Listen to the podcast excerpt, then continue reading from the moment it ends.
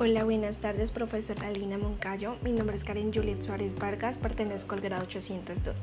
El día de hoy quiero hablarles sobre la experiencia que he tenido con las redes sociales. La primera que recuerdo haber utilizado fue WhatsApp. Mi experiencia siempre ha sido buena hasta que una situación incómoda donde me escribían personas desconocidas preguntándome por un tal restaurante nuevo en Bogotá.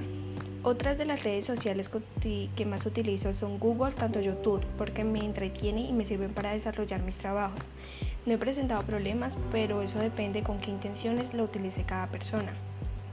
Con la que sí he tenido problemas fue con Facebook, porque había hombres mayores de edad escribiéndome muy seguido preguntándome por mi vida personal y esta fue una de las causas por la cual borré la cuenta. Actualmente no he tenido oportunidad de salir en las noticias y no quiero tenerla.